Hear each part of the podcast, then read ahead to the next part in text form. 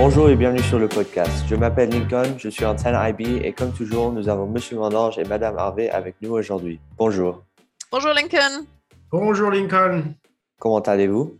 Ça va très bien. Tu sais, je suis un peu fatigué. Je me lève Oui. tôt. Ce matin, je me suis levé très tôt pour regarder un match de la Cannes Tunisie-Mali.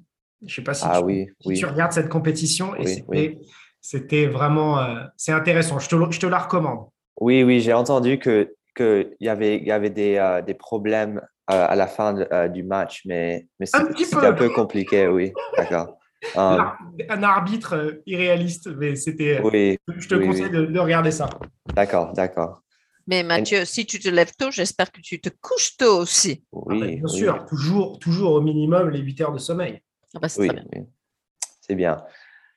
And so uh, today we do not have a guest uh, besides obviously Miss Harvey and Miss Mondange. Today we're just going to be talking about what is what is to come and uh, what has been happening over the first half of the year. So, so uh, first thing, uh, conseil de classe are coming up soon.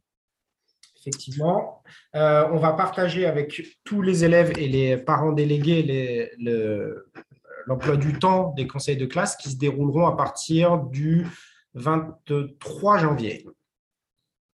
D'accord. Et est-ce que vous pouvez expliquer euh, ce que c'est euh, les conseils de classe pour quelqu'un qui ne sait pas? Mhm, C'est une bonne question. Alors, le conseil de classe, c'est un moment en fin de semestre où on réunit tous les enseignants avec euh, les élèves de la classe et les parents pour discuter bah, de l'ambiance de la classe, de comment la classe travaille. Et donc, c'est un échange où on, on- on fait le point ce qui a bien fonctionné, ce qui pourrait être amélioré. Et à, à la suite de ce temps d'échange, on se réunit, nous, euh, en- en- avec euh, les, les enseignants pour parler des cas individuels et faire le point sur les élèves. D'accord, d'accord. And so, b- uh, w- what? The, so for class delegates, usually they're supposed to ask uh, the their class um, what the, what issues are what are happening, what Mhm. good things are happening, and so and that's when the delegates co- go to the conseil de classe and explain it to the, to the teachers. Exactement. Donc, les, élèves délégués représentent la classe. Ils ont un moment de vie scolaire euh, avant le conseil de classe pour préparer ce conseil et ils discutent avec leurs camarades et euh, ils représentent la voix de leurs camarades pendant ce conseil de classe. On a la même chose avec les parents et donc tous ensemble, on, s'écoute, on dialogue et on essaie de trouver des solutions pour, euh, bah, rendre pour améliorer le système, ce qui doit être amélioré. D'accord, d'accord. And so also next week or this weekend, uh, we're going to have a three day weekend to uh, honor uh, Martin Luther King Jr. That's You guys have right. anything to talk about regarding The that? day of service. It's a day on, not a day off, technically. Mm, Um, mm. MLK Day is generally, and I will send something to students about this. Um, uh, supposed to be a day when when we serve Mm. uh, the community. So um, I shall make sure that that's on people's radar. But I'm sure, given the current um, up and down roller coaster of the uh, Omicron or Omicron variant, that um, we could all do with a little bit of um, uh, of a three day weekend. Yep, yep. I mean, we just got off break, but feels like I already need another one. So I know. I, and also, of course, that's coupled with the end of the semester. Yep, So, um, yep. yeah, it's pretty intense, but intense in a good way, I think, Lincoln. yes. And so another positive thing, uh, there are galettes that are uh, being sold. Uh, obviously, they're always amazing. Uh, could you talk about that?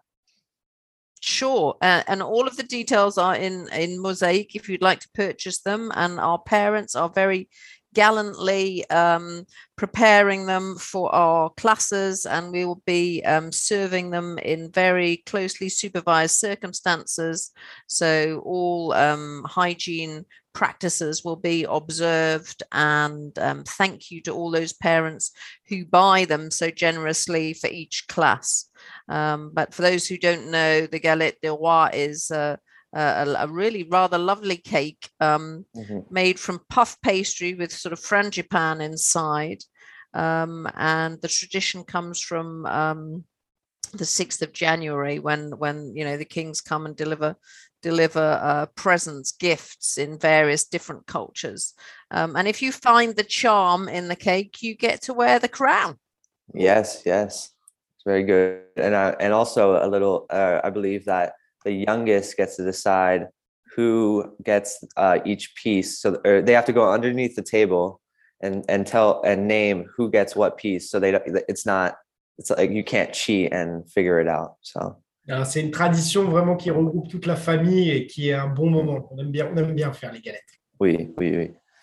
And so, uh, just an overall question: How is uh, how is the state of the school uh, in terms of uh, COVID and everything like that?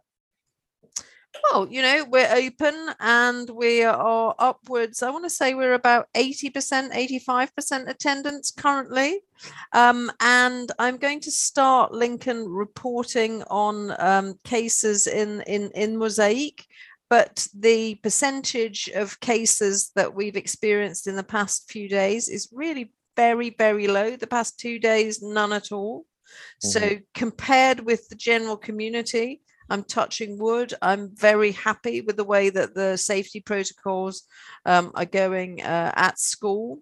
Um, and we're doing everything that we need to be doing. We're following all of the requirements and the recommendations from the County of Los Angeles Public Health Department to the letter.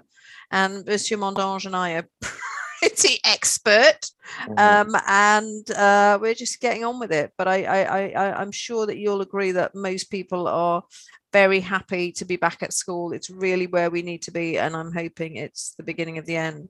Mr. Manip, everything registration for sports. So if you did soccer last year, you're gonna have to re-register uh, for uh, that sport or for soccer. Exactement. Alors, on, a- on ouvre d'autres types de sports. Il y a des ligues qui vont être en activité, d'autres qui vont s'arrêter pendant le deuxième semestre. Tous les panneaux d'information euh, sont dans les couloirs de l'école. Vous les retrouvez également dans Mosaïque. Si vous avez des questions, vous contactez directement Monsieur Sobol. Il vous répondra avec grand plaisir. Mais oui, il faut se réinscrire pour le deuxième semestre. Mhm, mhm. And uh, uh, continuing with the idea of sports, I believe there's a rugby game uh, happening pretty soon. Et oui, on- ils vont aller jouer à Redondo contre une école. Vous allez aller les voir, Madame Harvey? Bien sûr. I will indeed be in Redondo Beach on Friday, I believe at six o'clock, 6 p.m. Mhm. Uh, the the match uh, last week was cancelled, but we've got a full complement of players this week, and I'm ve- I'm particularly excited, Lincoln, by the uniforms. Ouais, ils. They're very nice. Have you seen them? I, I haven't seen them. I need to see a Oh, photo. right. Watch this space. Et je voudrais remercier Alexander Heyman qui est en, qui est en première IB pour avoir euh, aidé au design et euh, avec toute la conception de ces uniformes. Ils sont super. Um, we have to uh, bring maybe bring him on, see uh, talk about the rugby program and, and all that because uh, it's it's new. It's the, it's the first year. So That's right. and then there, Et l'année prochaine, 2023, il y a la Coupe du Monde en plus en France. Donc ce serait euh, l'occasion de tout mettre ensemble. Oui, oui, oui. And so uh, there's also uh, the the high school basketball team is playing the lycée tomorrow, which is Thursday. So we won't know the results until this podcast, or well, we'll know the results when this podcast is really uh, released. But uh, uh, the game has not happened yet. But hopefully, uh, the Lila high school team uh, is able to pull through and uh, win the game. Tu vas jouer Oui, oui, oui. Ok. Tu t'es tu t'es entraîné pendant les vacances Euh, un peu, un peu. Ouais, on a des entraînements aussi euh, cette semaine, donc ça a l'air bien. Um, Go then- Lions. yes, go Lions. Um, and then there's a new restaurant for lunch ladies. Is that what I'm hearing?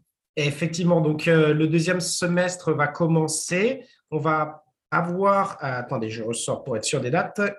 La semaine d'essai va être du 24 au 28 janvier et euh, après la semaine d'essai, vous pourrez euh, donc commander et le semestre 2 commencera le 31 janvier. Nouveauté pour ce semestre, on a changé le restaurant du lundi. On va maintenant proposer quelque chose qui ressemble un peu des panini, des burgers, des chicken tenders. Donc, c'est un petit peu plus américain, mais c'est assez bon. Donc, on testait euh, pendant les, euh, la semaine du 24 et si vous aimez, vous commandez pour le, pour le reste du semestre. Les autres restaurants n'ont pas changé. Ce sera toujours euh, mexicain le mardi, ce sera toujours japonais le mercredi, ce sera toujours chinois le jeudi et les très bonnes pizzas le vendredi. Voilà. D'accord, d'accord. And finally, uh, there the LA Times uh, subscription. Could you talk about that? Oui, alors on a eu la, la chance d'avoir des- des inscriptions gratuites pour tous les élèves et tous les profs au LA Times pour- pendant deux ans. Donc, vous avez dû recevoir un message de Madame Scotty qui euh, vous explique exactement ce qu'il faut faire. Euh, on encourage vraiment tout le monde à, à créer un compte et euh, c'est toujours intéressant d'avoir la presse locale, d'avoir accès à la presse locale. Perfect. Yeah, Well, uh, I was very happy to receive that email and I signed up immediately. So if I were you, Yeah. I would do the same. Do it quick. Do it quick. Exactly. Well, well, today was a little bit different. Uh, oh, one more thing. One more thing. non, c'est juste qu'il y, a- il y a le nombre de licences que pour les enseignants et les élèves, donc euh, faites-le vite. D'accord. Yeah. D'accord. First come, first served. Well, today was a little bit different, um, but it was a very good podcast, uh, like usual. And we'll see you next week. Thank you. À la semaine prochaine. Thanks, Lincoln. Have a good one. You too.